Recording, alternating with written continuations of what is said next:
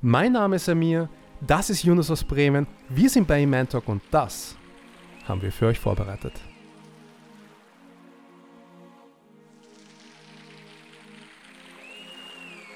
Wenn ich auf dem Markt einkaufen war, Leute rufen, ähm, per Mertesacker ist vielleicht dem einen oder anderen ein, ne, ein Begriff. Ich bin Deutscher, was habe ich mit dem Islam zu tun? Das ist Arabisch und äh, aber die emotionalen und kulturellen Argumente können ja nicht funktionieren, wenn wir über etwas reden, was als objektive Wahrheit fungiert. Wäre hier unvorstellbar, dass, Leute, dass mehr als 100 Schüler in einer Klasse Warte mal. Äh, sitzen. 100 Schüler in einer Klasse? Ja? Mit wie vielen Lehrern? Einem, vielleicht zwei. Drei Viertel der Staatseinnahmen müssen in Paris, in der ehemaligen Kolonialwährung, eingelagert werden. So. Und geliehen werden dürfen diese sich zu von Frankreich festgelegten Zinssätzen. Das ist natürlich ein absoluter Wahnsinn, wenn man sich vorstellt, dass die Gelder eigentlich da sind, aber in Paris hinter verschlossenen Tresortüren lagern. Beispielsweise exportiert Deutschland bis heute Hühnerbeine, zum Beispiel in den Senegal. So, die sind hier ein Schlachtabfallprodukt, die werden aber in einem Land wie dem Senegal beispielsweise als Lebensmittel verspeist. Weil da gibt es ja auch Hühner. Ich meine, das ist ja Quatsch. Solange das passiert, solange Deutschland oder andere Länder keine Ahnung, Hühnerbeine exportiert oder eben Altkleider verkauft letzten Endes, zerstört man vor Ort ähm, Industrie und zerstört man vor Ort Arbeitsplätze. Und das führt natürlich letzten Endes wozu, dass man damit wieder Fluchtursachen schafft, was ja gerade ein aktuell unfassbar beliebtes Thema ist. Dass Evolutionstheorie ein Beweis dafür ist, dass es keinen Gott gibt und all so ein Quatsch, ja habe dann am Ende den, äh, den Weg, Gott, Alhamdulillah, ja, zum Islam gefunden. Wenn du jetzt sagst, so aus einer muslimischen Perspektive, wie würdest du sagen, hat sich das Leben verbessert? Jetzt unabhängig vom Achira-Gedanken, mhm. rein vom präsenten weltlichen Leben, wird sich das verbessern? Das ist alles viel klarer.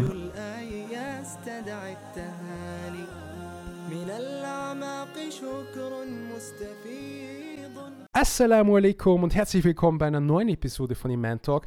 Wie ihr seht, haben wir heute eine Spezialepisode vorbereitet. Es ist noch Iman Talk, keine Sorge, wir sind hier nicht im arabischen Raum, aber wir haben heute einen Gast aus Bremen. Bruder Yunus ist Student der Afrikawissenschaften und beschäftigt sich schon sehr lange, intensiv und auch praktisch vor Ort mit der Geschichte Afrikas, mit der Geschichte von Europa, die unterschiedlichen, wie soll ich sagen, historischen Auseinandersetzungen. Aber nicht nur das, sondern du warst auch eine sehr lange Zeit im schwarzafrikanischen Bereich tätig, hast dort gearbeitet, hast dort studiert. Das werden wir heute auch inshallah alles äh, hören. Zu Beginn würde ich dich sehr gerne fragen. Lieber Bruder Jonas, wie kommt es, dass du, jetzt wollte ich schon etwas sagen, ein Gemüse. Wie kommt es, dass ein junger Mann aus Bremen sich für Afrika interessiert? Und vor allem, wie kommt es, dass er dorthin fährt und dort studiert und lernt? Ja, also gute Frage. Ähm, ich habe, ähm, oder mein, mein, Vater hat so ein bisschen den ähm, Kontakt hergestellt, würde ich sagen.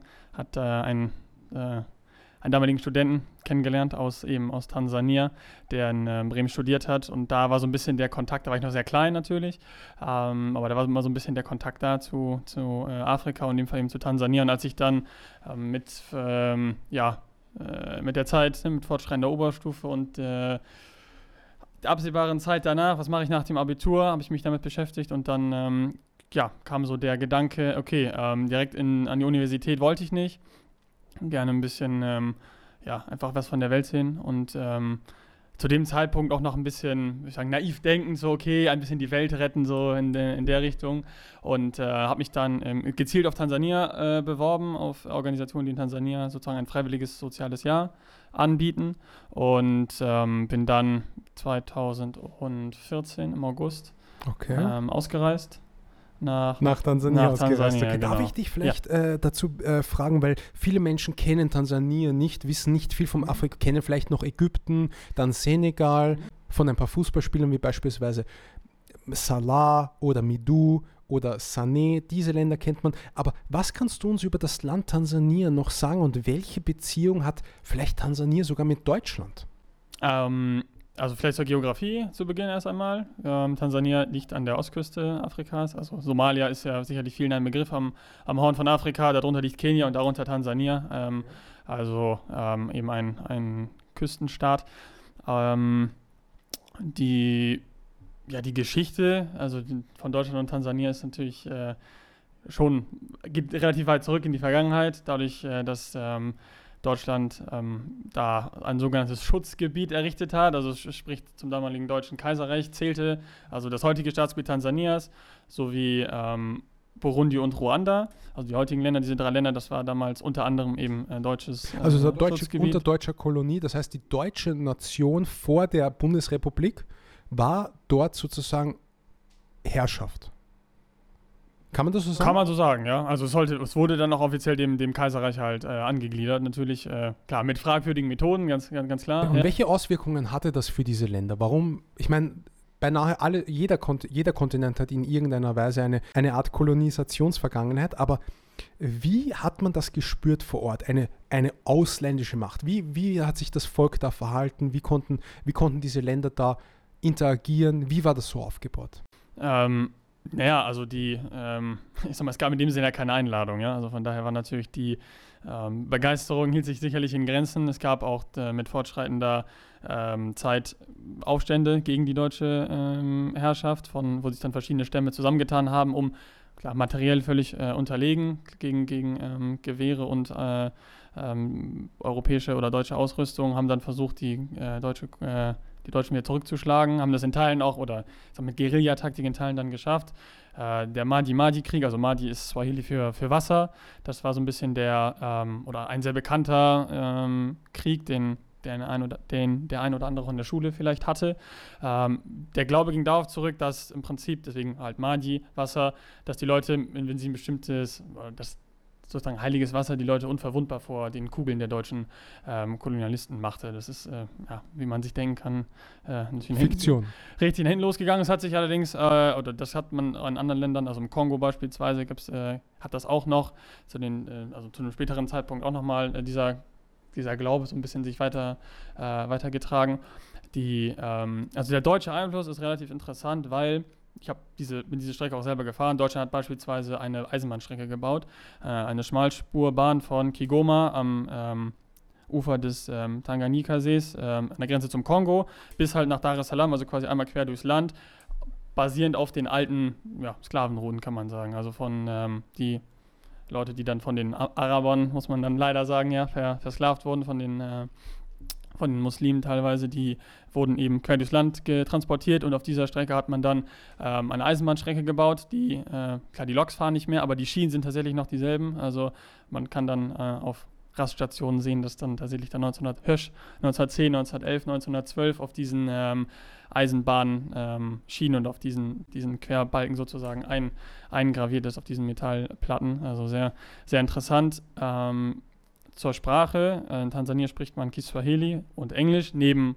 120 Stammesprachen, also die sind Also es gibt Deutsch, also mhm. Englisch versteht man dort, Suhaeli, das ist die Volkssprache, wie viele Völker sprechen. Ist, ist, also ist quasi Verkehr, genau die Verkehrssprache, also mit Englisch, also neben Englisch und okay. äh, Swahili sind die beiden Amtssprachen. Okay, und dann hast du gesagt 120, also wie funktioniert das? Das sind im Prinzip kleinere, ja, kleinere Völker, könnte man sagen, kleinere Gruppierungen, die eben ihre eigenen ähm, Stammessprachen haben, sozusagen. Und es versteht sich untereinander niemand, der die, diesen Dialekt nicht kann? Oder es, sind, ist es, es so eigene Sprache mit eigener Gra äh, Grammatik. Was die meisten kennen werden, sind die, äh, die Wamasai, also diese hochgewachsenen, ähm, dieses hochgewachsene Nomadenvolk, lebt am Norden Tansanias äh, und im Süden Kenias und die ziehen eben mit ihren Rinderherden, also diejenigen, die noch relativ traditionell leben, ziehen eben zwischen, äh, zwischen, zwischen Kenia und Tansania hin und her und die ähm, sprechen beispielsweise Kimasai. So, und es gibt dann verschiedene, in verschiedenen Orten in Tansania eben verschiedene äh, indische Gruppierungen, die wiederum dann eigene, eine eigene Sprache haben. Und um diese ganzen ähm, unter dem ersten Staatsgründer der Unabhängigkeit, Julius Nyerere, der hat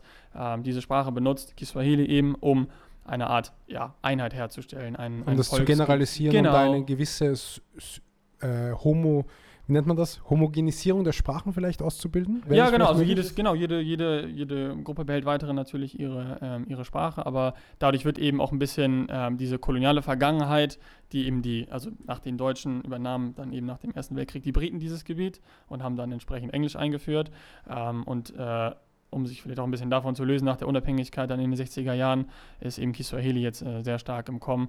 In Kenia beispielsweise, am Nachbarland, ist es relativ anders. Also dort wird äh, viel verstärkt auf Englisch gesetzt, dann auf die Stammesprachen oder man könnte sagen ebenbürtig und dann erst Kiswahili. Also die Tansanier sprechen in der Regel besseres Swahili als die äh, Kenianer, wiederum die Kenianer besseres Englisch als die Tansanier. Das gleicht sich dann vielleicht so ein bisschen wieder aus.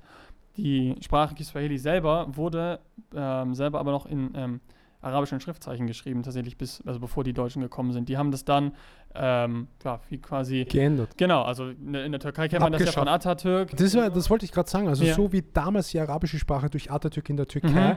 abgeschafft wurde, wurde damals auch die arabische Schrift abgeschafft durch die. Durch die, genau, durch die lateinische Schrift, die wir heute haben. Spannend. Das erleichtert das Lernen natürlich sehr.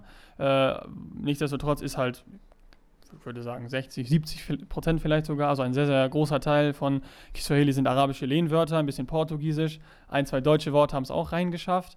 Ähm, viele Deutsche werden oder viele Leute werden auch ähm, zum Beispiel dann das Wort Simba aus König der Löwen kennen. Simba, ja, das Simba- ist der König. Oder was Simba heißt Löwe tatsächlich. Ah, es Simba passt heißt- ziemlich passend. Ah, ja. Simba heißt Löwe. Simba heißt Löwe, genau. Schau, das hat bis nach Disney hat sich das durchgezogen. So, und ähm, ich überlege gerade, Hakuna Matata kennt man sicherlich. Was heißt das? Das heißt sowas wie kein Problem oder keine, So keine Sorgen. Also dieses Lied, eben auch aus König der Löwen, kennt man, kennt man Aha. auch. Ähm, und so ein, paar, so ein paar Sachen haben sich eben bis äh, Safari natürlich, kommt aus dem Arabischen natürlich, aber ist ein, äh, eben ein, ein Lehnwort, was so ein bisschen einge... einge Sehr gut. Ja. Ich würde gerne noch zu Beginn, weil Afrika ist so ein großartiger und, und flächenmäßiger großer Kontinent, Mhm. vielleicht der zweit- oder drittgrößte Kontinent der Welt. Auf jeden Fall über tausende verschiedene Sprachen, viele Völker, ganz komische Grenzziehung. Dürfte ich dich noch fragen, hast du ein bisschen Wissen darüber, wie die Kolonialisierung von Afrika im Allgemeinen ablief? Und könntest du uns da ein paar Eindrücke schildern, jetzt nicht nur speziell auf Tansania bezogen, sondern auf die grundsätzliche Geschichte von Afrika? Weil Afrika kennen wir immer nur das, was wir von Afrika lernen. Aber jetzt haben wir jemanden da, der in Afrika gelebt hat, studiert hat, gearbeitet hat und die Geschichte kennt. Wie ist Afrika? Ich würde sagen, gleich zu Beginn vielleicht einmal, dass äh, Afrika der mit Abstand äh, am meisten missverstandenste Kontinent der, ja, dieser Welt ist. Definitiv, allein aufgrund der medialen ähm, ja, Repräsentation und, und so weiter. Ähm, genau, wie du richtig gesagt hast, ähm, 55, 54, je nachdem, ob man die Westsahara mitzählt in, äh, in Marokko, Staaten, über 2000 Sprachen, über eine Milliarde Menschen, also ein ja, unheimlich vielfältiges äh, ähm, Gebiet. Die, ähm, die Kolonialisierung, wie hat sie begonnen? Ja, mit ähm, letztlich den europäischen Seefahrern. Also die kleine Nation Holland oder Niederlande ähm, natürlich, die es eben geschafft haben, genau wie die Engländer, sehr früh, sehr weit aufgrund ihrer nautischen Kenntnisse zu kommen, die ähm, Franzosen.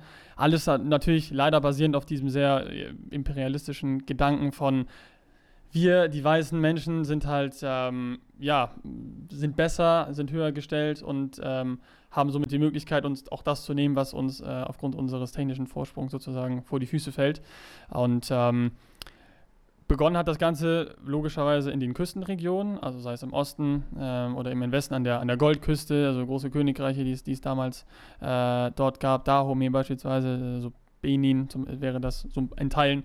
Ähm, heute die ähm, die, die, Be- der Beginn liegt oft oder liegt in den, im Sklavenhandel letzten Endes, also in der Verschiffung von Wie, wie hat der Sklavenhandel ausgesehen damals? dem, entgegen vieler Behauptungen haben natürlich die, hat das Ganze sich natürlich sehr stark ver, äh, verstärkt, war, als, die, äh, als die Europäer dann dazugekommen sind. Ähm, aber die Beschaffung der, der Sklaven ist oft leider durch die ähm, ja, und Afrikaner unter sich äh, entstanden. Also es gab natürlich vorher schon Sklavenhandel, eben in die ähm, beispielsweise in die, äh, in die arabischen äh, Gebiete, die, ähm, die halt dann ähm, aus den inneren Ländern, beispielsweise des Kongos oder solchen Ländern, eben in die Küstenregion Leute ja, verschleppt haben in, äh, gegen ihren Willen und dann ähm, verschifft haben über See. Die ähm, Westküste beispielsweise, also alles, was in die äh, ja, Vereinigten Staaten gegangen ist, äh, wodurch die af afroamerikanische Population ähm, quasi mit entstanden ist. Vielfach das lief eben über, über, über Ghana. Da gibt es heute noch eine große Festung, ähm, die eben die Sklavenkeller zeigt und so weiter. Und dann haben eben Leute, weil die Nachfrage, ganz klar, Markt, ne, marktwirtschaftliche Gesetzgebung, es, äh, es entsteht eine Nachfrage und dann wird eben das Angebot entsprechend erhöht. Wenn wir uns mit der Frage auseinandersetzen, was Afrika ausmacht, dann ist natürlich auch die Geschichte von dem Land, was, wo du gearbeitet hast oder wo du warst, sehr speziell. Deswegen würde ich dich gerne fragen, was hat es mit Tansania auf sich? Wie kamen da die ersten Schritte und wie ist Tansania im Vergleich zu Deutschland? Mhm. Die, ähm, der Beginn für, für mich, mich mit Tansania zu beschäftigen, war durch ähm, den ja, einen ehemaligen Freund von meinem, von meinem Vater, der ähm, in den 2000ern, also als ich noch relativ klein war, in Deutschland studiert hat. Da war so ein bisschen ganz loser Kontakt. Damals war natürlich die Technologie auch noch nicht so weit wie heute, dass man äh, tagtäglich kommunizieren kann. Und ähm, nach dem, ja, äh, oder vor dem im letzten Jahr in der 11. Klasse habe ich mich dann damit beschäftigt, was ich nach dem Abitur machen möchte und habe dann ähm, gesucht. Also für mich war Afrika hat immer schon so eine Faszination ausgeübt. Äh, Warum? Die, ja, das ähm, sicherlich also sehr stark bedingt durch das, was man natürlich aus den, äh, aus den Medien hört. Ja? Also die ähm, zu dem Zeitpunkt äh, wusste ich natürlich nicht viel mehr als äh, es gibt dort klar wilde Tiere, es gibt äh, unheimlich große Länder, viele, ähm, viele Dinge sind anders, als sie hier sind. Sicherlich auch die, ähm, ähm, die Einkommenssituation oder die Versorgungslage, aber ich hatte einfach, ähm, es hat mich gereizt, ich kann gar nicht genau sagen, warum. Es war so ein bisschen, ich wollte gerne rauskommen aus äh, Europa, einmal verlassen, also in ein, ein Gebiet reisen, das ich so noch, noch gar nicht kannte. Hm, nichts Vergleichbares ähm, sozusagen. Ich war natürlich ganz klar 18 Jahre, also sehr, sehr naiv, muss, muss ich so einfach äh, auch ganz klar sagen. Ähm, Tansania war, wie gesagt, einfach durch diesen. Ähm, durch diese ehemalige Geschichte, die ihr mit dem Land hattet oder wie die Deutschen miteinander hatten, war das eher das nahelang. Das, hat es das hat es begünstigt, weil es in Deutschland tatsächlich für Tansania relativ viele äh, Organisationen gibt, die Freiwilligendienste anbieten. Natürlich, klar, Kirchen ähm, in Form von Missionsdiensten äh, und solche Partnerschaften, aber außerhalb von dem religiösen ähm, Bereich gab es einige Organisationen. Ich war selber mit äh, der Deutsch-Tansanischen Partnerschaft, so nennt die sich, sitzt in Hamburg. In Tansania, die im Bereich mh, mm, ja, Klimaschutz und Völkerverständigung nennt sich das, arbeitet, also ganz losgelöst von, von religiösen Dingen, die ähm, dort schon seit, ja, jetzt fast 20 Jahren, glaube ich, in, äh, tätig sind. Genau, und Freiwillige eben entsenden, in erster Linie Deutsche natürlich, das wird, äh, das, das war das Schöne an der Sache, deswegen habe ich mich sehr darum, äh, darauf geschaut, weil ich eben mit zu dem damaligen Zeitpunkt, kommen wir vielleicht später auch noch darauf zu sprechen, gar nichts mit Religion zu tun hatte. Also genau, was die Zuseher noch nicht wissen, ist, dass du und ich hoffe, ich drücke mich hier dann nicht äh, unpassend aus, bis zu dem Zeitpunkt, wo du dieses Land noch nicht besucht hast, mhm. nicht Muslim warst. Richtig. Absolut. Überzeugter Atheist, muss ich sogar noch hinzufügen. Du warst überzeugter, überzeugter Atheist. Atheist Be ja. Bevor wir über dieses äh, überzeugte Atheist-Thema reden, weil das ist Teil 2 des Talks, äh, möchte ich noch ein bisschen nachhaken. Wie hat das deine Familie aufgenommen? Wie hat deine Familie aufgenommen, dass sie auf einmal den Wunsch gemerkt haben, okay, mein Sohn oder mein Bruder oder meine Schwester, mein Bruder, äh, Schwester, kann das unmöglich. Nee, wie war das so? Wie war das so, wenn du auf einmal heißt, ja, ich bin ein halbes Jahr weg? Oder wie lange warst ein du? Ein ganzes Jahr. Ein ganzes ein Jahr. ganzes Jahr. Ununterbrochen in Tansania. Richtig. Also nicht komplett, ich war ein paar Tage außerhalb von Tansania in Kenia, aber, aber wie der afrikanische Kontinent nicht verlassen. Du Richtig. warst gone. Ja, so, die Frage absolut. ist, wie kam das in der Familie an? als die Vorbereitungen begonnen haben, ich in der Bewerbungsphase und so weiter, war das alles natürlich noch nicht so richtig greifbar als ich dann tatsächlich einen Platz hatte und die Vorbereitungsmaßnahmen äh, begonnen haben mit Sprachkursen, mit oder mit einem Sprachkurs, mit Vorbereitungsseminaren, mit äh, diesen Dingen und das Ganze allmählich, äh, Visum, Visum musste beantragt werden, Flüge wurden gebucht, als das Ganze ein bisschen greifbarer wurde. Da ging also bei mir natürlich auch, ganz besonders auch bei meinen Eltern, die klar so ein bisschen die Aufregung. Der Vorteil war, dass eben, ähm, ich habe ein Jahr in Dar es Salaam gelebt, in der größten Stadt des Landes. Ist das die Hauptstadt? Ist nicht die Hauptstadt, das ist die, das war der Regierungssitz zu dem damaligen Zeitpunkt. Okay. Die Hauptstadt ist Dodoma ziemlich von den Engländern damals ziemlich in die Mitte des Landes gepflanzt aus ja, taktischen Gründen oder aus. Ich verstehe, ja. ja ähm, also du warst in einem gewissen sicheren Ort. Du warst jetzt nicht dort, wo äh, Rebellen Hochburgen sind oder sowas. Das gibt es in Tansania sowieso gar nicht, gar nicht würde ich okay. sagen. Und Tansania ist ein, un, äh, unheimlich sehr starkes, sicheres. Absolut. Also gerade im Vergleich mit Kenia beispielsweise, die eine gemeinsame Grenze mit Somalia haben, wo dann. Äh, Somalia ist ein Katastrophenland derzeit, oder? Gibt es ja zwei Regierungen, die gegeneinander kämpfen im Norden, die Somaliland, Somaliland genau, und unten sind. Wer ist unten? Im Prinzip, also im Prinzip gilt das Ganze als Somalia, weil nur einige Länder den, den nördlichen Teil, als, also Somalia, anerkennen, andere nicht. Das ist so ein bisschen eine, eine schwierige, schwierige Diskussion. Okay, der Norden okay. ist etwas ruhiger als der, Ach so, mal, der, der Süden. Ah, okay. Also wo ein bisschen, sag mal, an der, an der Küste um Mogadischu rum ist ja auch, was man dann vielfach kennt mit den äh, mit diesen Piraterieüberfällen und so weiter. Hat es also, ja damals auch oft gegeben, ja, dass wir die Schiffe da kurz beim Horn von genau. Afrika einfach abgekatert wurden und so weiter. Und also sowas gibt es in Tansania nicht. Das gibt es in Tansania nicht. Tansania hat natürlich, ähm, wie jedes Land auf der Welt, ein, ein politische Problem. Es gibt natürlich mal Auseinandersetzungen. Die Konfliktkultur, kann man schon sagen, hat mich, äh, die, das muss ja etwas, krass sein, etwas überrascht in einigen Punkten, die ähm, beispielsweise, wenn, ähm, ja, klingt etwas, etwas hart, aber wenn beispielsweise ein, ähm, jemand beim, beim äh, Taschendiebstahl erwischt wird oder so, dann ähm, kann es durchaus dazu kommen, dass, ich sag mal, man könnte es unter dem Begriff Mob Justice zusammenfassen, also dass Oh. dann eine Gruppe von Menschen eben auf diese Person geht, die auch schon zu Tode gekommen, also ich habe auch äh, Geschichten gehört, wo tatsächlich Leute zu Tode kommen. Es passiert weniger natürlich, aber es ist, äh, es kommt leider äh, vor, auch in, in, in ländlicheren Gebieten dann, wo vielleicht auch die Polizei einfach länger braucht. Leider dann eben mit Todesfällen, ähm, das ist schon, schon relativ krass, aber ich habe selber in dem Jahr, also hab, Hast du dort irgendwelche Überfälle oder so erlebt? Oder sowas krasses? Ich selber bin ein einziges Mal äh, geklaut, beklaut worden. Ah, warte, warte, du Ja. wurdest überfallen in Tansania? nicht über, beklaut, nicht überfallen, Gott sei Dank nicht. Was ist der Unterschied zwischen beklaut und... Naja, im Prinzip äh, Ah, du hast es nicht ich habe genau gemerkt. gemerkt, okay, auf einmal war, so. war was weg und beklaut. Wir hatten einen, einen, einen nicht so schönen Zwischenfall, ähm, tatsächlich zu Beginn. Ja, ein, äh, sag mal, dass ich beklaut wurde. Ich habe halt nicht aufgepasst. Wo, Ja, aber man wird überall auf der Welt beklaut. Das ist jetzt nicht so. Im, Vat Im Vatikan beispielsweise gibt es 1,5 Taschendiebe pro Jahr pro Einwohner. 600 Taschensti Taschendiebstähle im Vatikan jedes Jahr, 400 Einwohner. ja. Also, das Ich- ist das gefährlichste Land. Man das so gewisse, man könnte eine gewisse Parallele ziehen, dass natürlich den Leuten vor Ort klar ist, wer Ausländer ist und aufgrund der Hautfarbe ist natürlich, steht, ja, also sagt man, ist man auf dem äh, Präsentierteller sozusagen. Also ich kann, Bei dir gibt es was zu holen. ja, das, das signalisiere ich sozusagen unfreiwillig mit meiner, mit meiner Hautfarbe, das äh, in den meisten Fällen natürlich auch stimmt. Also wir hatten sehr interessante Diskussionen mit, ähm, ich sag mal, mit, ich habe in einer Gastfamilie gelebt und wenn ich dann abends vielleicht rausgegangen bin und habe mir noch was zu trinken gekauft beim, beim Kiosk um die Ecke oder so und dann haben mich Leute angesprochen und gesagt, okay, sag mal, wie ist denn das eigentlich bei dir in Deutschland so und so? Und dann dieses Konzept von Freiwilligen selber, die ein Jahr eigentlich ja, unentgeltlich, sogar auf eigene Kosten ähm, in ein anderes Land gehen, um dort ähm, zu arbeiten, das ist den meisten Tansaniern, so wie ich es festgestellt habe, nicht so äh, bewusst gewesen. Man kennt die Touristen natürlich, man kennt die Geschäftsleute, da mangelt es in der Regel nicht an Geld. Die haben auch gar keine, ja, gar keine, sag mal, Notwendigkeit, irgendwie zu versuchen, wie die, ähm, sich, also wie die Einheimischen zu leben, weil sie eben nur einen gewissen Zeitraum vor Ort äh, verbringen. Bei uns war es ein bisschen anders. Wir haben die Sprache gelernt, wir haben uns versucht, so gut es geht, an die Kultur natürlich äh, anzupassen, um äh, Fettnäpfchen zu vermeiden, um selber Mhm. eben. Äh, Was ja, sind solche Fettnäpfchen? Und bevor du diese Frage stellst, ich hätte noch eine andere Frage. Mhm. Was war deine Motivation eigentlich nach Tansania zu gehen? Du hast mir erzählt, dass du gerne was sehen würdest außerhalb von Europa, etwas weitreichendes sehen würdest, aber nichtsdestotrotz ist das schon Schwarzafrika. Es ist schon ein kultureller, ja, mehrere, mehrere tausende Kilometer Unterschied. Ich meine, das, du kriegst auch so einen Unterschied, in den, wenn du irgendwo in Mexiko bist oder in Japan, aber warum Afrika? Was hat dich da angezogen?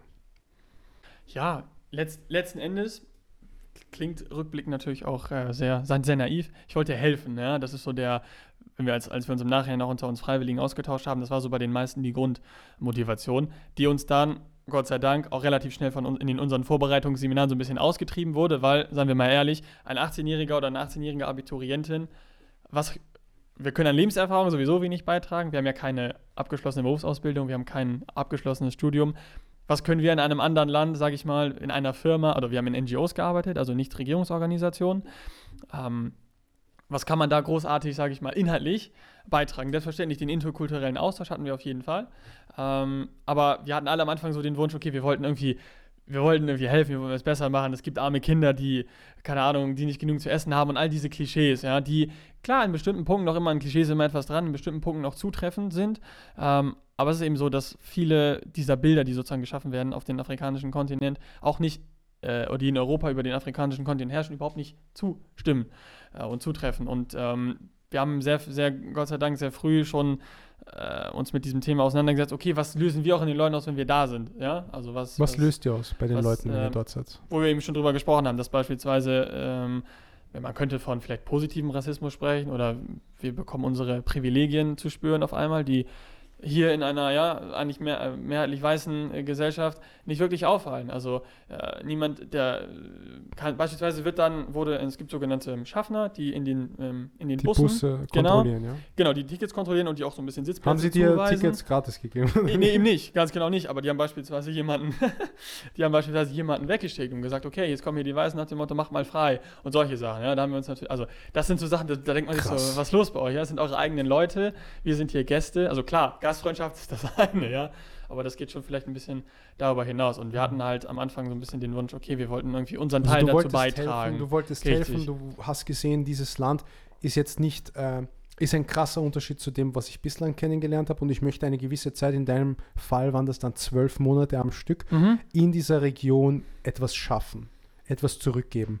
War das so? Genau, ja, genau. Das war die Anfangsmotivation, Mhm. definitiv, ja. Und wir haben, wir haben auch die Möglichkeit ähm, gehabt, tatsächlich ein bisschen in einem, sage ich mal, etwas äh, abgesteckteren Rahmen auch tatsächlich ein bisschen was zu machen. Ähm, hatten Möglichkeit, ein paar Projekte umzusetzen, was vielleicht schon Leute vor uns, also Freiwillige vor uns, initiiert haben. Ich habe beispielsweise in einer, ähm, man könnte sagen, Berufsschule unterrichtet, eine Woche. Ah, du hast unterrichtet. Mehr habe unterrichtet, obwohl ich halt gar Ja, keinen was hast du unterrichtet? Äh, erneuerbare Energien. Also das war so ein bisschen der, der Fokus bei uns allen. Wir haben alle in, in, in Alles in Englisch, oder? Ich habe auf Kiswahili unterrichtet tatsächlich. Ähm, was Wirklich? auch dementsprechend kann man sich auch vorstellen, wie gut die Qualität des Unterrichts war. Du hast in der Sprache unterrichtet, der der Amtssprache ist.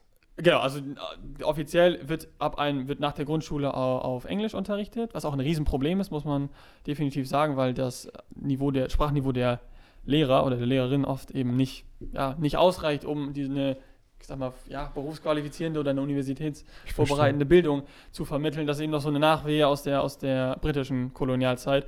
Und ähm, wir haben äh, dann, ja, ich habe dann eben ein Projekt, was ich, oder ein, ein Programm, was es gab, übernommen und nochmal so ein bisschen aufgewärmt sozusagen und mein Bestes gegeben. Das war auch eine interessante Erfahrung, natürlich mal ganz auf der anderen Seite zu stehen, aber äh, da haben wir Gott sei Dank ein eigenes Programm, was nur für Lehramtsfreiwillige, also für Lehrämtler ist, die auf Lehramt studieren, die dann eben ein Jahr in Schulen gehen können und auch die entsprechende Didaktik mitbringen. Das ist ähm, etwas, was bei vielen freiwilligen Organisationen äh, nicht der Fall ist. Da laufen dann eben ja, die Mhm. Freiwilligen durch die Gegend und unterrichten. Und kannst du Schulen, mir, das wäre vielleicht noch etwas spannend, und dann gehen wir ein bisschen mehr auf das Thema ein, was du dort vor allem ja beruflich erlebt hast. Ein paar Sachen, Eindrücke aus dem unterschiedlichen äh, Schulwesen zwischen Tansania und Deutschland bringen. Ich meine, du warst neun Jahre in der Schule in Deutschland, mindestens, noch viel länger, oder? 14? ja, ganz, keine Ahnung, das ne- neun Jahre warst du. ganz normal bis zum, bis zum Abitur. Okay, ja, neun Jahre? 12. Klasse, ja. Was waren da die Unterschiede, die du ge- gesehen hast in Tansania und in Deutschland? Als ja, Hauptunterschied kann man ja, in erster Linie auf jeden Fall die Klassengröße nennen. Also die, hier unvorstellbar, dass, Leute, dass mehr als 100 Schüler in einer Klasse Warte mal, äh, sitzen. 100 Schüler in einer Klasse? Ja, Mit wie vielen Lehrern? einem, vielleicht zwei, aber es ist, ja, klar, kommt, kommt vor. Das ist, äh, ja, also natürlich klar, für europäische Verhältnisse absolut unvorstellbar, aber wenn äh, die, äh, ja, wenn die, wenn die, ich sag mal, es nicht genügend Schulen gibt in einem bestimmten Bereich und äh, die äh, Kinder dann eben dorthin gehen, man kann sich natürlich entsprechend vorstellen, was dann nach, nach sieben Jahren Grundschulen, also dort geht die Grundschule, in Deutschland geht sie vier, ich weiß nicht, wie es in Österreich Vier Jahre, ist. ja. Ja, ähm, dort geht sie sieben Jahre und Was kann man da machen, wenn man aus der Grundschule draußen ist? Kann man gleich arbeiten gehen? Weil die sind dann 12, Durchaus. 13. Ja, durchaus, kommt vor auf jeden Fall, ja. Gibt, äh, kommt immer weniger vor natürlich, auch mit fortschreitender mal, wirtschaftlichen Wachstum und der Entwicklung natürlich, dass äh, das äh, weniger vorkommt. Der aktuelle Präsident investiert viel in, Schu ja, in Schulbildung. Schulgebühren sind natürlich auch ein Problem, ganz klar. Was verhindert es natürlich auch schon mal, dass eben nicht alle zur Schule gehen können, weil es, es gibt Schuluniformen, auch etwas aus der britischen Kolonialzeit für. Wird das gepflogen dort? Also wird, kommen die Leute nur Ja. mit äh, ja, muss, absolut. Ja, ja. Also ist auch äh, unterschiedlich in der Schule, wie sie aussehen, aber die Schuluniformen selber sind absolut äh, Pflicht.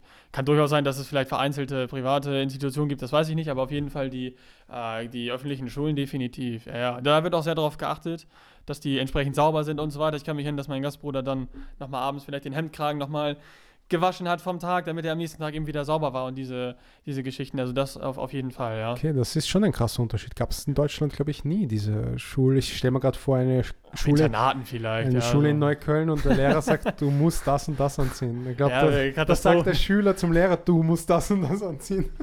Okay, Wenn man sich überlegen würde, wir jetzt in Österreich oder in Deutschland, wir würden in der Grundschule auf Deutsch unterrichtet werden, okay, aber dann beispielsweise auf, ja, sagen wir Englisch oder meinetwegen auf Französisch, aber das Niveau der Lehrer, die das, äh, die diese Sprache unterrichten, ist halt, ist eben nicht ihre Muttersprache, dann könnte man sich vorstellen, mit was für einem, ja, sozusagen mit was für einem Lehrgewinn wir dann am Ende aus der Schulzeit vielleicht auch, auch rausgehen. Also das äh, ist auch noch eine Sache, die auf jeden Fall ja, ein, un- ein großer Unterschied ist und natürlich ein bisschen dazu beiträgt, dass es äh, ja, das durchschnittliche äh, ja, Niveau ein bisschen natürlich unter ich, den ich kann mir vorstellen, ist, dass ja. die Leute dann nach, der, nach diesen sieben Jahren Grundschule Ja. einfach sagen, das war's. Weil dann ist das Kind, ich meine, die werden dort sicherlich höhere Anzahl von Kindern haben pro Frau. ja, ja, im Durchschnitt auf jeden Fall. Klar. Ja, also in Deutschland ist es, glaube ich, 1,3 oder 1,4. In Frankreich ist es 1,5. Wie viel ist dort jetzt? Ich denke über vier, definitiv. Im Durchschnitt 4. ja, das heißt, eine Frau hat 7, die andere hat 1. Das aber ist schon viel. knapp über vier. Also mit einem wird man äh, ist schon eher, eher selten. Aber ja, ja, auf jeden ich habe so Fall. eine Statistik gelesen vor ein paar Wochen oder so, dass Nigeria jetzt, ich glaube, das bevölkerungsreichste Land ist in Afrika. Das ist jetzt nicht das, wo du warst, aber Richtig? ist in der Nähe von, oder zumindest halt in Zentralafrika. Und dass im Ende diesen Jahrhunderts, dass Nigeria das viertgrößte Land der nach Einwohnerzahl ist. Indien Nummer 1, ähm, China Nummer 2, USA Nummer 3 und dann Nigeria. Ja, Wahnsinn. Ich meine, die haben jetzt schon über 200 Millionen Einwohner. Ja? Also In den letzten äh, 30 Jahren hat sich das verdoppelt oder so. Das ist Wahnsinn, ja. Ich meine, die, die Größenunterschiede sind halt schwer greifbar. Vielleicht mal als, als so äh, Gegenüberstellung, wenn man ihm jetzt in Nigeria mit 200 Millionen, Äthiopien mit 100 Millionen und Tansania mit über 50 Millionen nimmt, dann hätte man schon die Einwohnerzahl von den USA zum jetzigen Zeitpunkt. Es sind nur drei von über 50 Ländern. Also das zeigt schon, was da auch für ein, für ein riesiges wirtschaftliches Potenzial ist, ja. Jetzt angenommen oder beziehungsweise du hast dich dafür interessiert, dass du dort ein freiwilliges soziales Jahr machst. Welche Kompetenzen hast du da lernen können? Was war da genau deine Aufgabe und was war das Ziel? Warum hast du genau das gewählt? Ich meine, du hättest dort auch ein Jahr Urlaub machen können. Warum hast du ein freiwilliges soziales Jahr gemacht? Ja, gute Frage. Ich habe gerne, ähm, ja, wie Anfang schon gesagt, sozusagen was, was zurückgeben wollen und ein bisschen war das tatsächlich ja auch, auch möglich. Ich habe in dem Dachverband für erneuerbare Energien in Tansania gearbeitet und der selber halt Mitglieder sammelt und ähm, ja, Lobbyarbeit sozusagen auch macht gegenüber der Regierung, versucht bestimmte ja, Standards einzuführen, sowas wie eine ja, Produktstandards, schlechte Importe rauszubekommen und aus dem Land und, äh, und solche Dinge. Und da habe ich halt im, im Büro gearbeitet, in dem, im Hauptzentral. Es gibt in zwei anderen Städten in Tansania noch Filialen davon und wir sa saßen halt in Dar es Salaam in, in der, in der ja, im Hauptbüro und äh, waren halt auf Messen aktiv und haben ja, Zeitschriften rausgegeben und, äh, und diese Dinge. Das war, war unheimlich interessant. Ich habe äh, selber viel, also einen Großteil des Wissens, was ich über erneuerbare Energien gelernt habe, habe ich oder bekommen habe, habe ich halt vor Ort gelernt von meinem Chef, der selber seinen Master in Flensburg gemacht hat, äh, in, in, in, in Ingenieurswissenschaften und ist dann zum Masterstudium nach Deutschland gegangen und hat dort entsprechend dann natürlich auch Deutsch gelernt und gewisse deutsche äh, ja, Pünktlichkeit und Ordnung und so weiter, was ihm sehr zu, äh, zu, zugute kommt, weil dadurch der Kontakt zu den internationalen Gebern natürlich, zur, zur Weltbank und zu bestimmten anderen ähm, Geldgebern sehr, ja, sehr gut und sehr eng ist natürlich, weil er eben sehr strukturiert arbeitet. Ich werde nie vergessen, am ersten Tag, als ich ins Büro gekommen bin, lief da äh, Radio Schleswig-Holstein, ja, also ein, ein Radiosender und es wurde gerade Stau, äh, Staudurchsagen gemacht oder so. Das war sehr, sehr amüsant, ja. Und da habe ich halt sehr viel von seinem Wissen natürlich äh, mitbekommen, auf jeden Fall, ja. Das, das kann ich schon so sagen. Ähm, mich interessiert natürlich auch, wie die Menschen auf dich reagiert haben, weil du bist natürlich jemand, ich meine, ich kenne keinen Menschen, der noch weißer ist als du. Ja? Deswegen meine Frage an dich ist, wie haben die Menschen reagiert, als sie dich 1,93, hast du mir erzählt, bist du groß, äh, gesehen hast? Wie haben die Menschen reagiert, als du, wie hast du auf sie gewirkt, auf die Menschen in Tansania? Zu dem Zeitpunkt, da warst du noch ein Nicht-Muslim. Richtig. Dann gehen wir auf das Thema an, wie der Schritt gekommen ist. Ja, man wird angesprochen, also ich, man wird ständig angesprochen, ja, sei es im, auf der Straße, ähm, von, den, von, den, von den Straßenhändlern, die irgendwie Zucker verkaufen oder, oder Wasser oder was auch immer, von, ähm, von Fahrgästen in den, in, in den Bussen, nach dem Motto, was, was man hier macht, und warum ich kein Taxi nehme, solche Dinge. Auf dem, wenn ich auf dem Markt einkaufen war, Leute rufen, ähm, per Mertesacker ist vielleicht dem einen oder anderen ein, ne, ein Begriff der, der Verteidiger. Sowas habe ich mir dann äh, zum Beispiel, ja, oder Giraffe oder solche Dinge, ja. das, ich meine, das ist schon ungewohnt Also die, natürlich. Die, das, die schreien zu dir auf der Straße per Mertesacker. ja, Wann warst du dort? 2014, 2015. Da ist doch, wo ihr Weltmeister geworden seid, oder? Der, ähm, ja genau, das war 2014. kurz danach, ganz genau. Er hat, hat in Arsenal gespielt, die Premier League ist halt unfassbar angesagt in Tansania. Und dadurch war er natürlich ein Begriff, weil Arsenal natürlich ein ne, großer Verein ist und dementsprechend kann die Leute mehr mehr zu sagen. Ja, ja ist Aber du schaust ihn noch ein bisschen ähnlich, oder? Aber Per ist noch 5 cm größer bestimmt, als ja, bestimmt, ja. Ja, man schafft einfach Diskussionsbedarf und oder äh, Stoff einfach durch, dadurch, dass man halt da ist und weil man natürlich, weil man natürlich auffällt, ja, wie ein, wie ein bunter Hund sozusagen.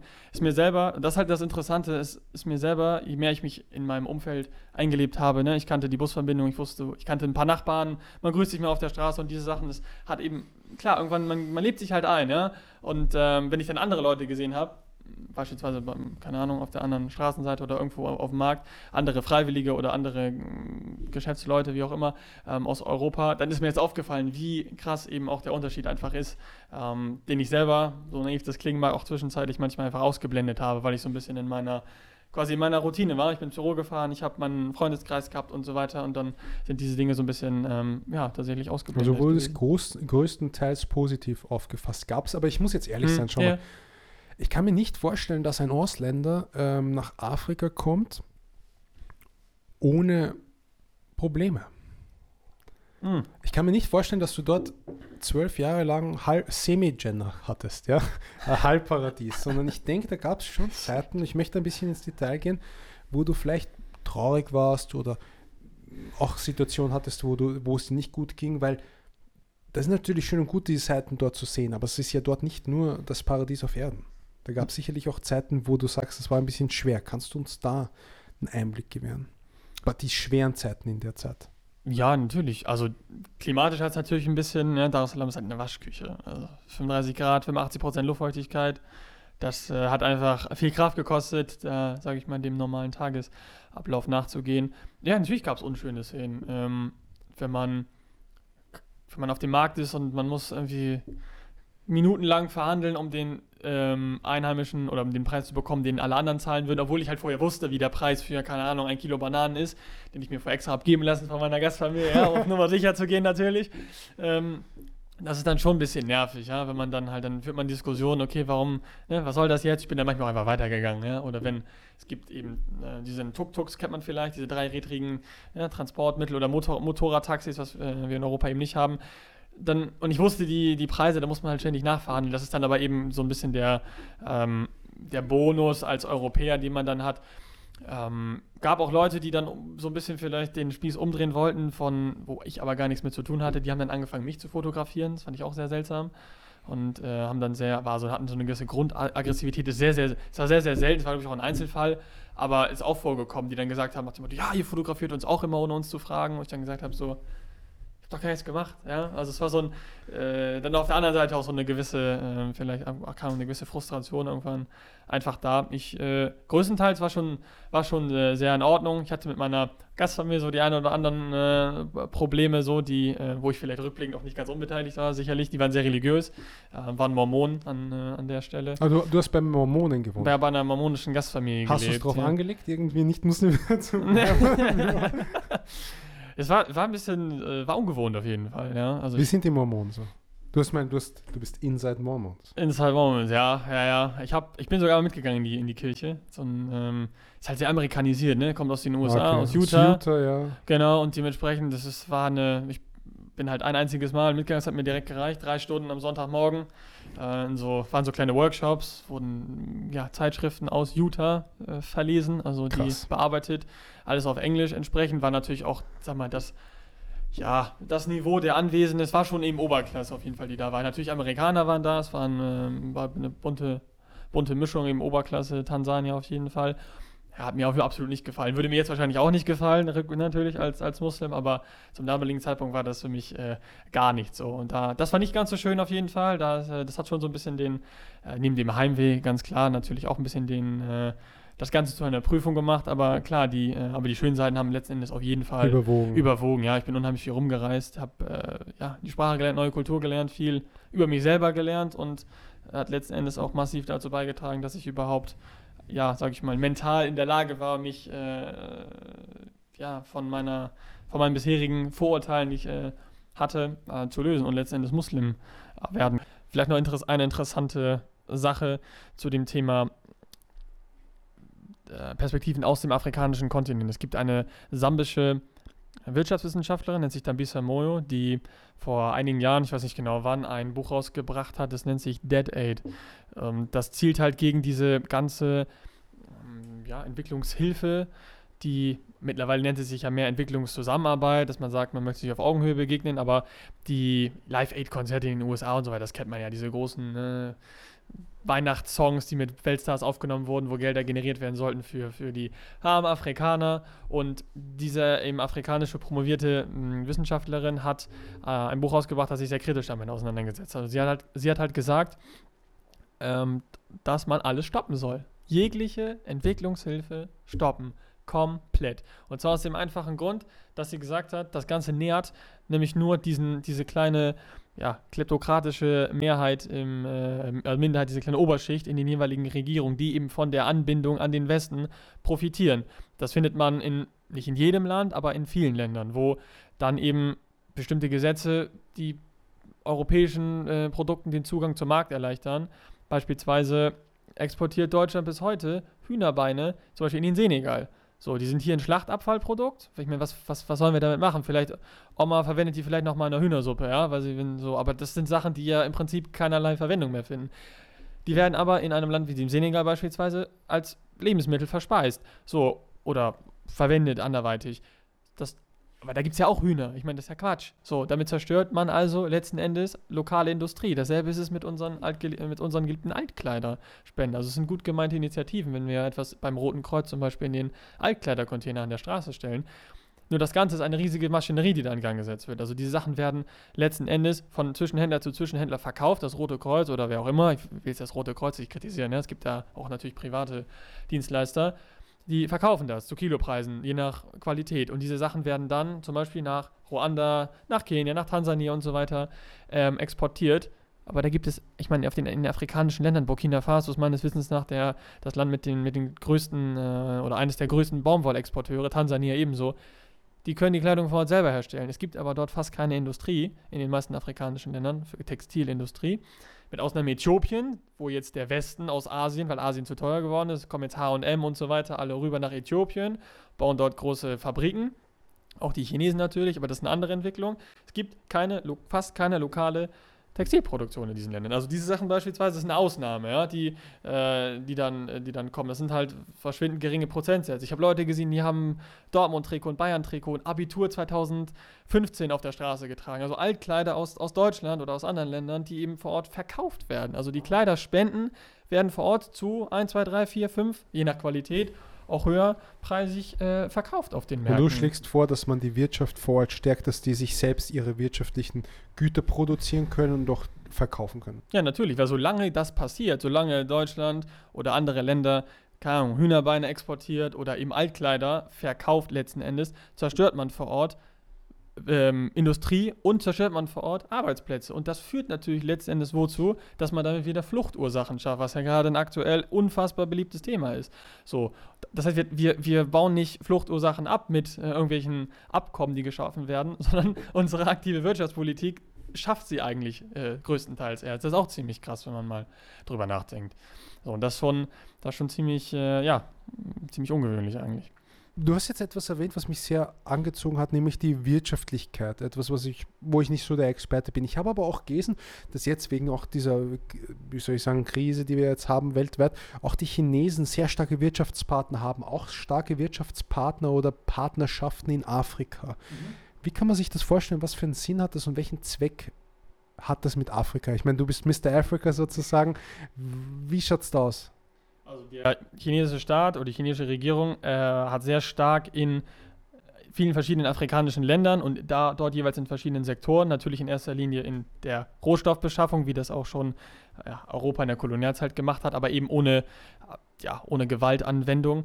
Europa hat sich in den letzten Jahren so ein bisschen zurückgezogen. Also es ging viel dann darum, okay, wenn wir investieren, dann müssen bestimmte Bedingungen erfüllt sein. Es geht um Menschenrechte, es geht um, keine Ahnung, Minderheitenrechte und all solche Geschichten, die viele äh, europäische Länder dann dazu gebracht haben, dass sie bestimmte Fördergelder vielleicht nicht mehr gegeben haben oder bestimmte ja, Gesetze, bestimmte Frei, ähm, bestimmte Freihandelszonen und solche Sachen, Ab Freihandelsabkommen zwischen einigen afrikanischen Ländern und der EU beispielsweise, das ist alles etwas zurückgegangen oder die Geschichten, äh, die Bedingungen wurden verschärft. Und China hat diese Chance genutzt, ist quasi in die Bresche gesprungen und hat sehr stark investiert, ist ähm, dabei Häfen zu bauen, ist dabei Straßen zu bauen, in die gewinnt an internationalen Ausschreibungen, gewinnen sie sehr, sehr viele, äh, gewinnen sie sehr, sehr viele und setzen die eben um, was dazu führt, dass sie nicht nur Arbeiter im Land haben, die dort dann entweder auch teilweise bleiben, sondern dass sie auch wenn sie zum Beispiel einen Flughafen bauen und finanzieren den, also dass sie sagen, okay, das Geld ist nicht geschenkt, sondern es ist eben ein Kredit. Zweckgebunden. Richtig, ein zweckgebundener Kredit, aber sie, das ist eben eine Besonderheit. Äh, die Europäische Union vergibt vielleicht dann, vergibt die Gelder, aber die Regierung in Tansania darf beispielsweise selber entscheiden, wie diese Gelder eingesetzt, also wer letztendlich den Auftrag ausführen soll. China sagt oft, wir machen so ein, so ein 2-in-1-Paket. Wir übernehmen die Kosten, aber wir bringen auch unsere Arbeiter. Das ist natürlich für das Land wie Tansania etwas schlecht, weil die eigene Wirtschaft, also die importieren fast alles. Maschinen, vielleicht Zement nicht, die Arbeitskräfte, also es entsteht nicht wirklich ein nee, Mehrwert. Äh, kein richtiger Mehrwert, genau. Plus, der Kredit muss ja trotzdem abbezahlt werden. So, wozu führt das? Die Chinesen kalkulieren nicht ohne Hintergedanken. In der Regel schaffen viele Länder diese, diese Rückzahlungspläne nicht. Was dazu führt, dass diese Flughäfen, äh, oder Häfen an, den, äh, an der Küste und so weiter in chinesischen Besitz übergehen. So, das bedeutet, dass diese Sachen äh, ja, nach und nach den, den Chinesen gehören sozusagen, mehrheitlich. Und parallel arbeiten die Chinesen ja auf dem Festland an, an einem neuen Seidenstraßenprojekt Richtung Europa, über, über Russland, über den, ne, über den äh, ganzen asiatischen Raum. Und diese beispielsweise in der Ostküste, da sind Kenia mit Mombasa und äh, Tansania mit Dar es Salaam mit den Häfen unfassbar attraktiv weil sie eben den Export von vielen Produkten, von seltenen Erden aus dem Kongo beispielsweise und anderen afrikanischen Binnenstaaten Richtung China eben ermöglichen, wenn dort entsprechende Tiefwasserhäfen und so weiter vorhanden sind. Und dort deswegen investieren die Chinesen eben nicht ohne Hintergedanken überall in die Ölindustrie, in die Gasindustrie, in verschiedenste Rohstoffgebiete. Verschiedene Infrastruktur. Genau. So, und das ist ähm, sehr stark im Kommen und wird natürlich vom Westen oder von Europa ein bisschen kritisch beäugt. Gleichzeitig herrscht aber so eine gewisse, ja, Zwickmühle und eine gewisse Lethargie, weil man halt sagt, wir wollen von unserem Prinzip hier nicht abrücken. Die Chinesen haben sozusagen keine. Sie sagen einfach, ist egal, was ihr macht politisch, interessiert uns nicht. Hier ist das Geld. Wir bringen aber, unsere Bedingungen sind aber, wir bringen unsere Arbeiter. Wenn ihr das annehmen wollt, bitteschön. Und das wird in vielen Ländern tatsächlich so umgesetzt. So ein gesellschaftlicher auch ein wirtschaftlicher Wandel, den man dann jetzt sieht und vor allem das sozusagen Schlachtfeld Afrika wird immer ein Schlachtfeld bleiben. Es schaut so aus, dass es so extrem umkämpftes Gebiet ist ja. und das natürlich auch äh, ja, Konflikte nach sich ziehen kann, aber auch gesellschaftliche Entwicklungen vielleicht auch prosperieren kann. Vielleicht hat das ja auch einen Benefit, das weiß ich jetzt derzeit gerade gar nicht.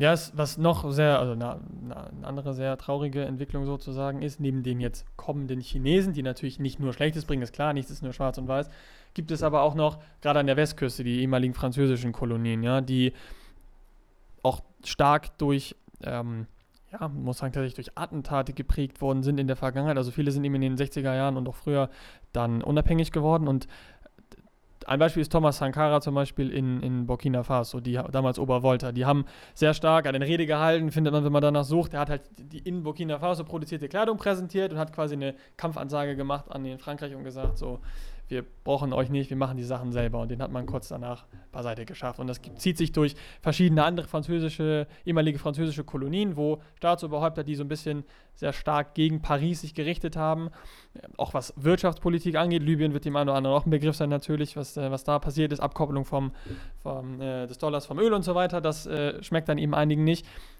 Was in vielen Afrikan ehemaligen französischen Kolonien in Afrika noch der Fall ist, ist, dass die Staatseinnahmen oder dass ein, glaube ich, drei Viertel der Staatseinnahmen müssen in Paris, in der ehemaligen Kolonialwährung, eingelagert werden. So. Und geliehen werden dürfen diese sich zu von Frankreich festgelegten Zinssätzen. Das ist natürlich ein absoluter Wahnsinn, wenn man sich vorstellt, dass die Gelder eigentlich da sind, aber in Paris hinter verschlossenen Tresortüren lagern und sie da nur unter bestimmten Voraussetzungen und immer nur an, zu bestimmten Beträgen ähm, rankommen. Und das ist damals bei der Einführung des Euros, soweit ich weiß, auch bekannt geworden, dass die Franzosen das immer noch so handhaben, aber die haben es halt bis heute nicht geändert, weil Frankreich halt davon abhängig ist, von diesen, von diesen Geldern. Und gleichzeitig natürlich von dem Zugang zu den jeweiligen Rohstoffen. Die Sprache ist natürlich wichtig, weil die eine gewisse Kontrolle bietet und so weiter. Die Franzosen sind sogar so weit gegangen, dass sie gesagt haben, dass manche Länder bis heute eine gewisse Kolonialsteuer zahlen müssen. Also quasi für die Wirtschaft, infrastrukturellen Errungenschaften der Franzosen in der Kolonialzeit, dass sie sich dafür quasi noch bedanken müssen finanziell. Manche Sachen, ja, klingen irgendwie ein bisschen heftig, heftig wenn man so drüber nachdenkt. Richtig ja. heftig. Lieber Bruder Yunus, Achi Yunus, die Frage, die ich natürlich hätte, ist jetzt, wie kommt ein Bremer Jung nach Tansania und kommt zurück und wird Muslim. Es ist natürlich so, wir kennen uns, wir waren äh, beim Retreat, was wir im Jahr 2019 abgehalten haben, warst unser Gast, aber ich würde sehr gerne deine Geschichte hören, wie du zum Islam gekommen bist, weil Afrika schön und gut, Tansania schön und gut, Permertesacker schön und gut, aber wie wurde aus Jonas Yunus? Begonnen hat es damit, dass ich die Schule gewechselt habe. Zu, nach, also zur Oberstufe, zu den letzten drei Jahren. Und hatte dort einen deutschen Konvertiten in meiner Klasse, der selber mit 16, mashallah, Muslim geworden ist. Ich kenne ihn also nur als, als Muslim und das war für mich so der erste ja, richtige Kontakt, kann man sagen, mit, mit der Religion. Klar, mal in der Klasse vorher vielleicht mal einen, ähm, ja, vielleicht einen türkischen oder einen, ähm, also jemand mit, mit, mit Migrationshintergrund, der rückblickend Muslim war, wohl, aber ich hatte nie wirklich Kontakt mit, mit diesen Leuten oder meinem Fußballverein oder sowas in der Richtung, Ja. aber Parallelklasse, ja. Und das war aber für mich so der erste Kontakt auch mit einem Deutschen, der zum Islam konvertiert ist. Zu der Zeit, zu der Zeit war ähm, ja, der Islamische Staat sehr, Islamische Staat, ja, sehr stark in den Medien präsent. dementsprechend- 2016, 17 war das. Nee, 14, 15? äh, 11, 12. Also, 11, 12? Ja, ja. So lange ist das schon, ja. Kann mich gar nicht mehr erinnern, gescheit. Die, das, Na, wirklich nicht. Ja, ja, also das war so, wo die Medien. Okay, 11, quasi- 12, Genau, 13, also okay, so, passt. wo quasi die, die, ja, die Zeitungen waren ja voll davon. Und da war für mich so ein bisschen der, okay, ja, ich höre das vom Islam und jetzt habe ich jemanden vor mir sitzen, der sagt, ja, ich bin Muslim und ich praktiziere so und so. Und dann habe ich halt ähm, angefangen, ihm, äh, ihm auf die Nerven zu gehen, um es am Anfang genauso zu sagen. Ich hatte eigentlich kein, kein wirkliches Interesse daran zu verstehen, worum es eigentlich ging. Ich hatte halt ne, meine Vorurteile, okay, Schweinefleisch, Kopftuch und äh, keine Ahnung, Scharia und diese ganzen ne, Sachen so. Und habe aber gemerkt, okay, da ist irgendwas anhand der Antworten und so. Das scheint ihm irgendwie schon wichtig zu sein. Habe im Laufe der drei Jahre, die wir eben zusammen verbracht haben in der Schule und so, äh, sind sehr, sehr gute Freunde geworden. Natürlich gemerkt, okay, da ähm, ist, ich habe irgendwie gar keine Ahnung davon, ne? aber habe für mich keine Notwendigkeit gesehen, da weiter einzusteigen und bin dann also habe hab ein bisschen Wissen nebenbei aufgesorgt, aber das meiste ist da rein und da wieder raus. Und äh, ich kann mich an wahrscheinlich 90 Prozent unserer Gespräche gar nicht mehr richtig erinnern. Ich weiß nur, dass bestimmte Gespräche eine sehr, ich würde sagen, eine gewisse Sogwirkung in meinem Herzen ausgelöst haben. Ja? Also letztlich hat sich, hat sich die Fitra gemeldet, äh, würde ich sagen. Das wusste ich zu dem Zeitpunkt natürlich nicht. Es hat mir irgendwie Angst gemacht und ich habe auch dann gesagt, okay, hör auf jetzt, lass, äh, lass uns über was anderes reden. Das möchte ich nicht, ja. Ähm, das waren so die ersten drei Jahre und dann bin ich eben nach Tansania gegangen. Natürlich dort auch viele Muslime, Sansibar, ja, durch, den, durch das Sultanat Oman, äh, zu 99% muslimisch, die Küste muslimisch. Mein, klar, man sieht überall Frauen mit Kopftuch auf der Straße, alles äh, ganz anders, als ich das eben gewohnt war. Und hatte aber den Kulturschock tatsächlich, als ich wiedergekommen bin. Ähm, also nicht, als ich nach Tansania gekommen bin, sondern als ich in Deutschland war.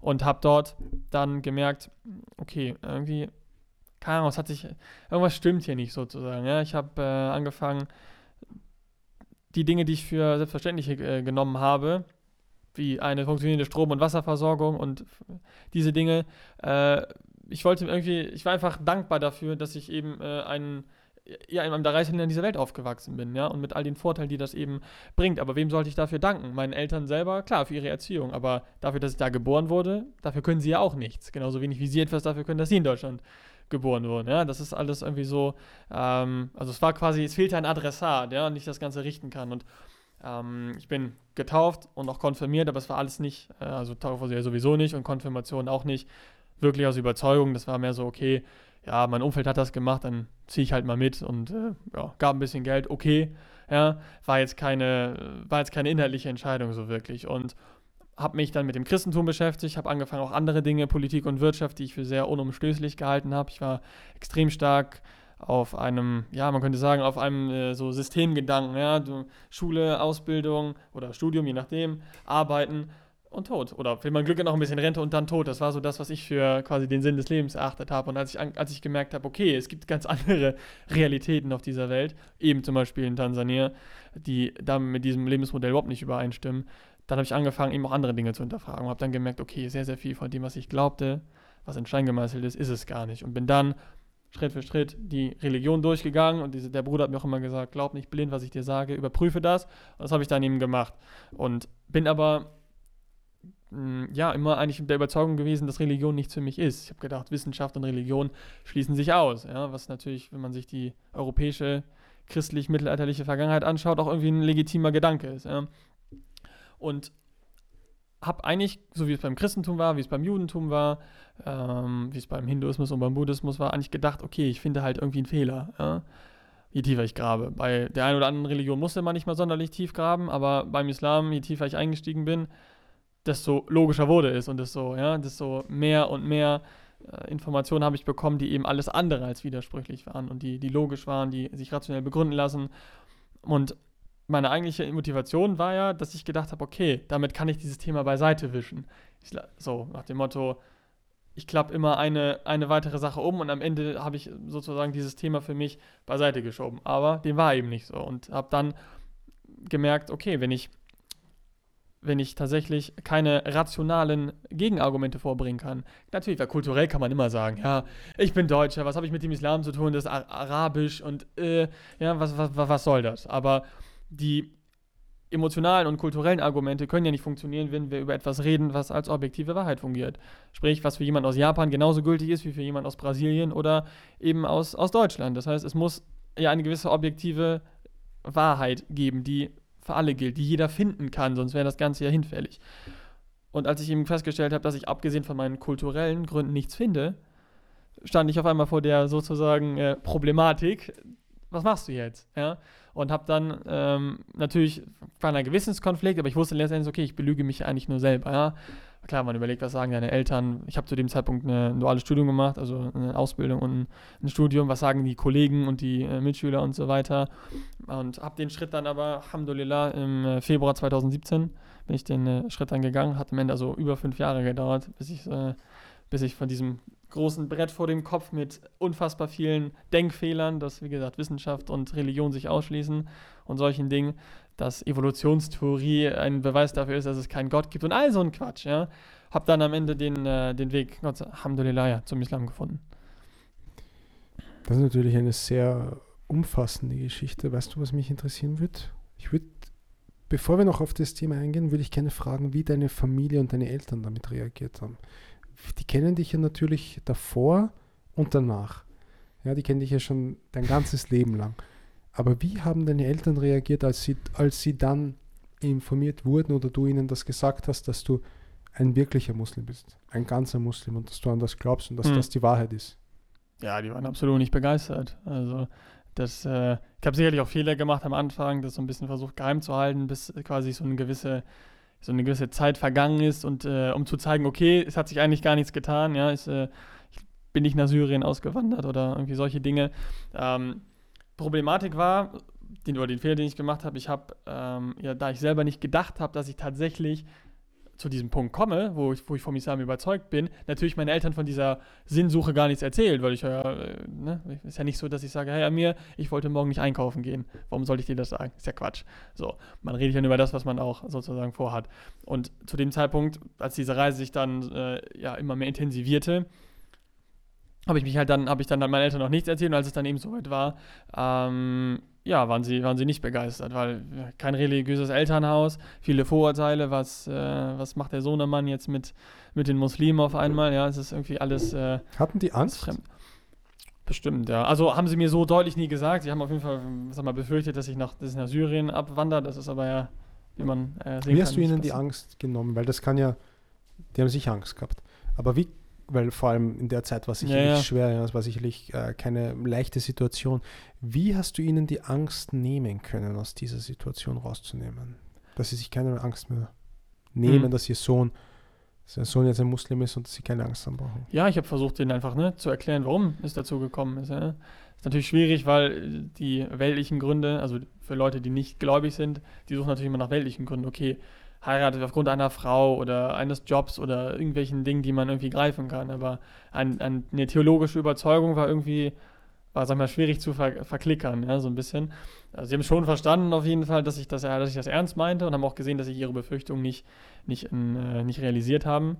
Das auf jeden Fall. Es hat einfach ein bisschen Zeit gebraucht. So. Also die äh, haben, ja, haben ja gesehen, dass ich, äh, dass ich ihm ihre Ängste nicht, nicht bestätigt haben. Also letztlich einfach durch, ja, durch Zeit durch Gespräche vor allem. Ne, dass wir uns das heißt, du hast Zeit mit ihnen verbracht, du hast ihnen erzählt, woran du glaubst, du hast auch ihnen gesagt, dass das nichts, dass das jetzt kein Weltuntergang ist oder ja, sowas. Genau, und ja. sie haben dann sich dann langsam Stück für Stück angenähert und so ist dann das, wie soll ich sagen, das Verständnis da gekommen und bist du noch hier so geblieben, oder? Oder hat sie, da haben sie dann gesagt, das akzeptieren wir nicht?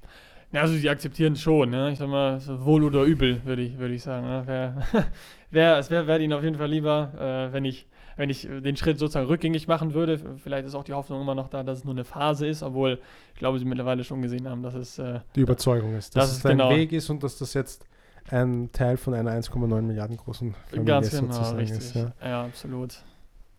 Ist der Aufenthalt in Tansania, du hast es ja schon gesagt, so eine Art Türöffner, ein, ein Mind-Change gewesen? Mhm.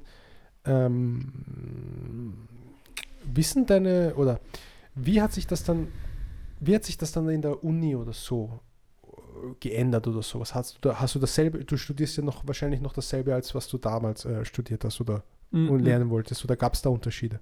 Ich habe damals ein, ein duales Studium gemacht, also dieses sagen wir, was man kennt, das duale System einer betrieblichen Ausbildung, also zum großen Außenhandelskaufmann mit Berufsschule und wir hatten parallel noch eine ja, quasi ein Studium Betriebswirtschaftslehre in den Abendstunden sozusagen. Das war also sehr, sehr wirtschaftlich fokussiert. Vom, vom Arbeitsumfeld auch alles auf Ostafrika bezogen. Also da habe ich sozusagen eine gewisse äh, ja, Kohärenz auf jeden Fall, die, die sich jetzt weiter eben zieht mit den, mit den Afrikawissenschaften.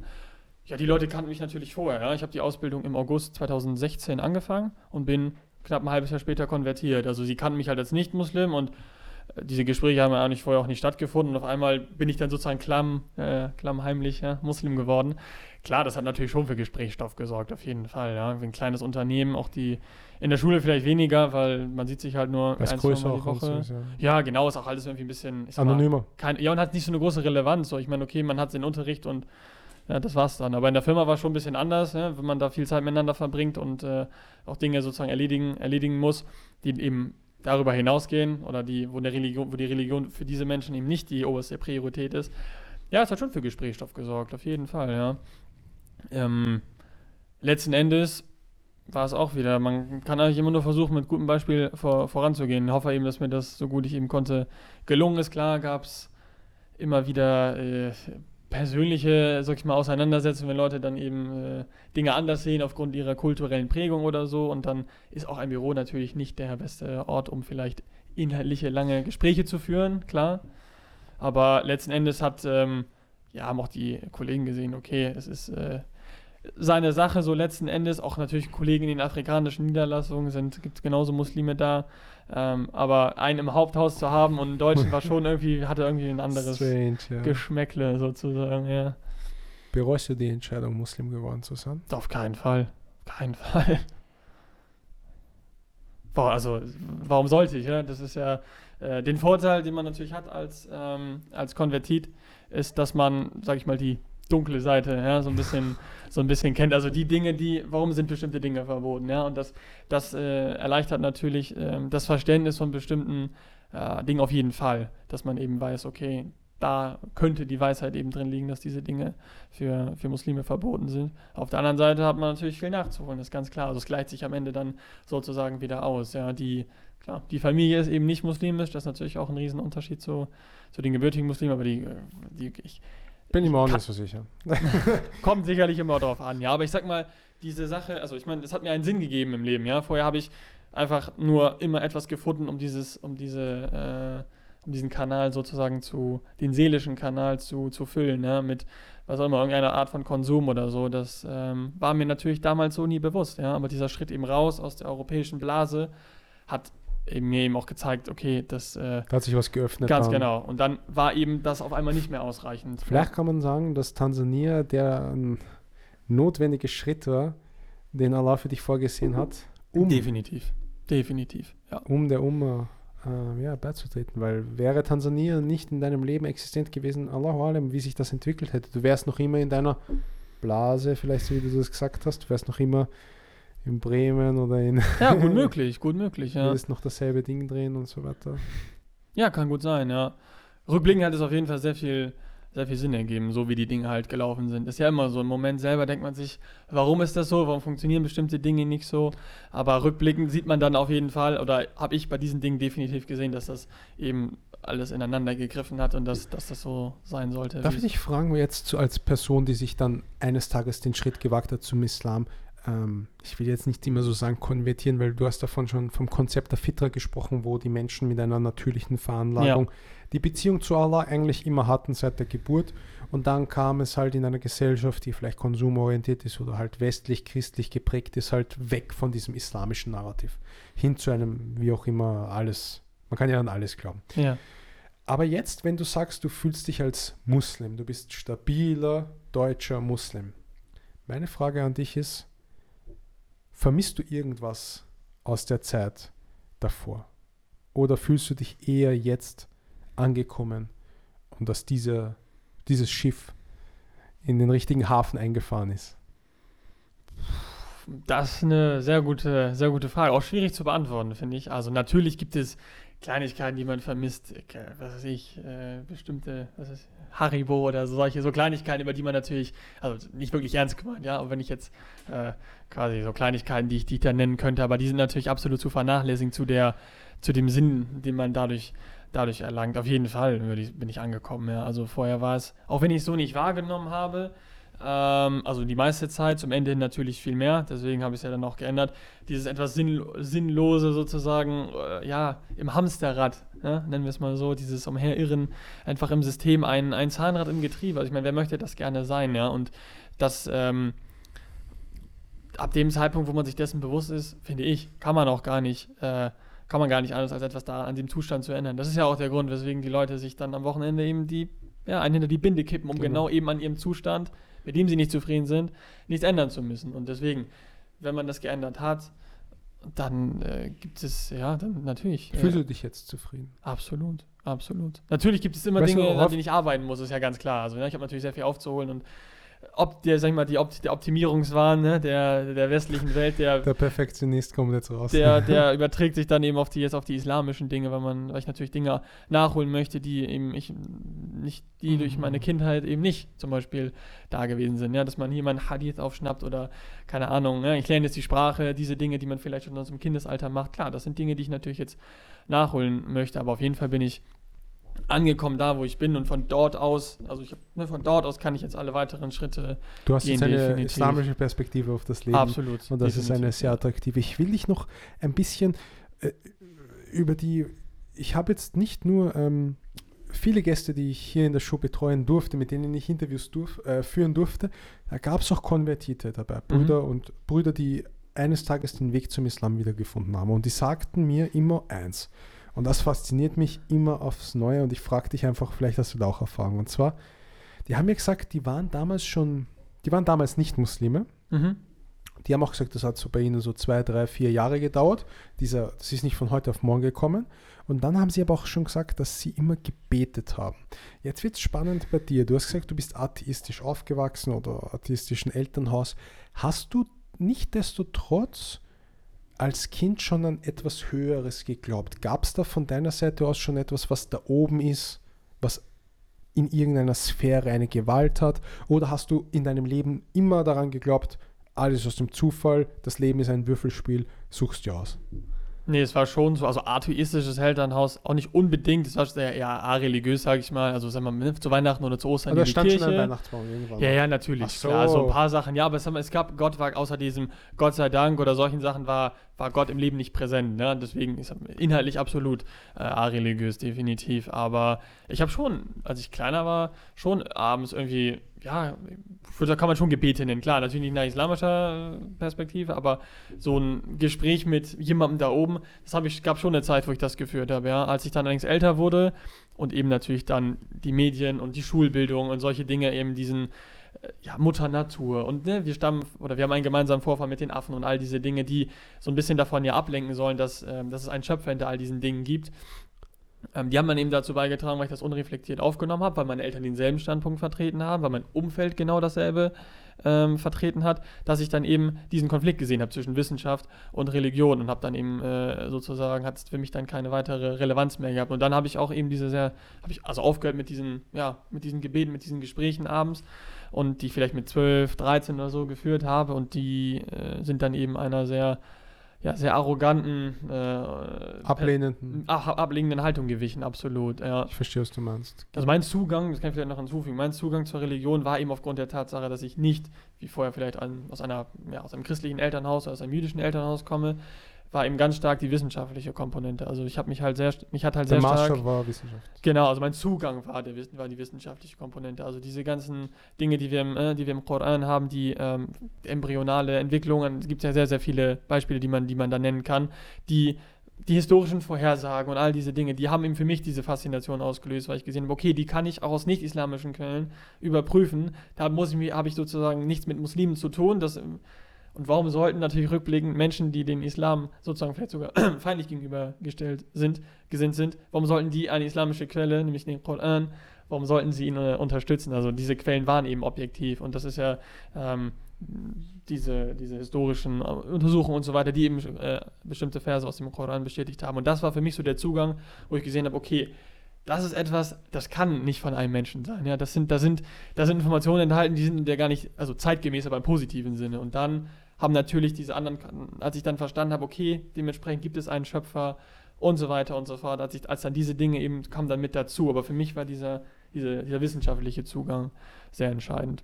Lieber Bruder Yunus Barakalofik, für deine wertvolle Zeit. Vielen lieben Dank für deine Einblicke über den Kontinent, der vielleicht ein bisschen wenig dargestellt ist, nämlich der Kontinent Afrika. Ich finde das auf jeden Fall eine sehr spannende Episode gewesen. Viele neue Blickwinkel über den Kontinent, viele neue Erkenntnisse. Auch das Land, was du persönlich besucht hast, Tansania und was dich vielleicht sogar den Weg zum Islam geebnet hat. Ich bedanke mich recht herzlich und freue mich auch sehr, ähm, wenn wir uns das nächste Mal sehen. Vielleicht gibt es sogar dieses Jahr eine Veranstaltung, wo wir dich vielleicht einladen werden. Ja, im August wird das inshallah sein möchte mich auch nur nochmal bedanken für die, für die Einladung. Vielen lieben Dank und ja, Jazakum auch her. Möge Allah eure Arbeit segnen und dass das alles so, so weiterläuft und äh, ja, auf viele weitere produktive Iman-Podcast-Folgen. Okay. Ciao. Das war eine Episode von Iman Talk. Danke fürs Zusehen und ich habe für dich noch eine tolle Überraschung. Mein Gast Yunus wird jetzt erklären, wo man den Iman Talk, Talk Podcast gratis, kostenfrei und unterwegs hören kann. Und wo ist das? Auf Spotify. Man kann jetzt also die neuesten Episoden von Iman Talk auf Google Podcast, Spotify und sogar ganz neu Apple Podcast hören. Mhm. Findest du das cool? Klaro. Unsere Empfehlung, einfach reinklicken, kostet nichts und unterwegs Iman Talk hören. Yunus, mich und alle anderen Gäste von Iman Talk. Kostenfrei eine Empfehlung. Wie findest du das? Klar, super. Genial. Das gefällt dir, ja. Gut, liebe Zuseher, das war eine Episode von Iman Talk. Wir sehen uns inshallah bei der nächsten Episode. Assalamu alaikum wa rahmatullahi wa barakatuh.